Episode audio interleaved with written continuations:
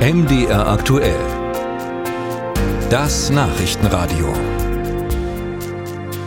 In letzter Zeit ist viel über eine angebliche Frühjahrsoffensive der ukrainischen Armee zu hören und zu lesen gewesen. Die Regierung in Kiew würde die Kräfte bündeln, um die russischen Angreifer zurückzudrängen, heißt es.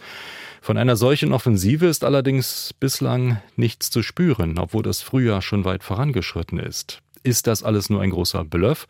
Oder wäre die ukrainische Armee überhaupt in der Lage? Darüber haben wir heute Morgen mit Christian Mölling gesprochen von der Deutschen Gesellschaft für Auswärtige Politik. Er ist dort Forschungsdirektor am Zentrum für Sicherheit und Verteidigung. Herr Mölling, haben Sie denn Anzeichen für eine bevorstehende Großoffensive? Nee, wir wissen schon, dass die Ukraine dabei ist, ihre Truppen zusammenzusammeln. Wir wissen aber auch, dass insbesondere die Wetterbedingungen noch nicht so optimal gewesen sind, äh, um eine solche Operation zu starten. Man muss sich immer wieder vor Augen führen, dass die Regenzeit, die es dort gibt, dazu führt, dass der Boden so stark aufgeweicht ist, dass insbesondere die westlichen Kampfpanzer, die jetzt geliefert worden sind, tatsächlich nicht einsetzbar wären, weil sie einfach im Schlamm versinken würden. Zugleich muss man auch sagen, man darf sich so eine Offensive auch nicht vorstellen, als da gibt jemand äh, im wahrsten des Wortes den Startschuss und dann, dann rennen alle los. Das beginnt ja erstmal damit, dass man versucht, den Ort zu finden, an dem das am günstigsten ist, also den Punkt, wo die russischen Truppen am schwächsten aufgestellt sind. Das heißt, es beginnt erstmal mit Aufklärung. Und dann geht's weiter. Letztlich eine Frage des Wetters tatsächlich, wann überhaupt ähm, äh, so eine Großoffensive angegangen werden kann? Nein, das ist sicherlich nicht nur eine Frage des Wetters. Es ist auch eine Frage, äh, ist es sinnvoll, noch einen Moment länger zu warten, um die Munitionsbestände stärker aufzufüllen? Es gibt auch bestimmte Faktoren, die können wir gar nicht kennen, weil wenn wir sie wüssten und jetzt wir beide sie hier öffentlich diskutieren würden, dann würde sie Russland danach ja auch wissen. Äh, das Interesse hat ja nun keiner.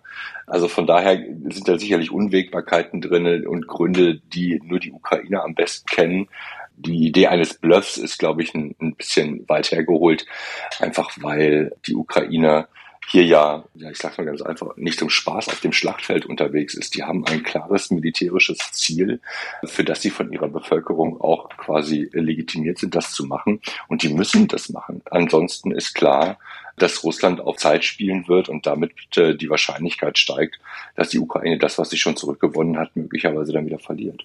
Gekämpft wird vor allem in der Ostukraine. Müsste sich eine Großoffensive dann auch hier konzentrieren?